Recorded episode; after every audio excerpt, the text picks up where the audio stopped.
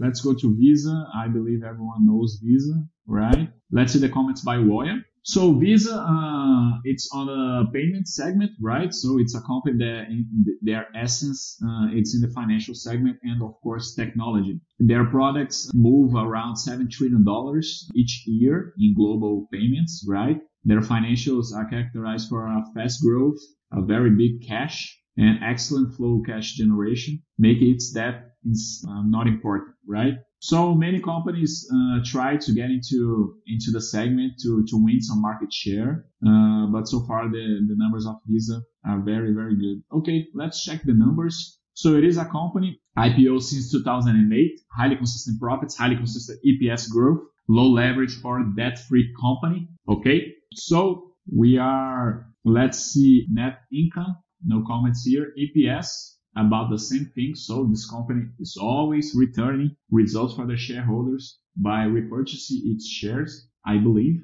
Uh, net profit margin, so it's around 50%, right, guys? Uh, so pretty safe here. It's flat. Cash flow generation, free cash, very good numbers, strong numbers, and a capex related to to operating activities it's something around uh, 10%, right, guys? So it's pretty safe here. It's a company that doesn't have to spend a lot of money to make money. So very, very good numbers here. Pretty safe, I guess. It's a company that has some payout around 20%.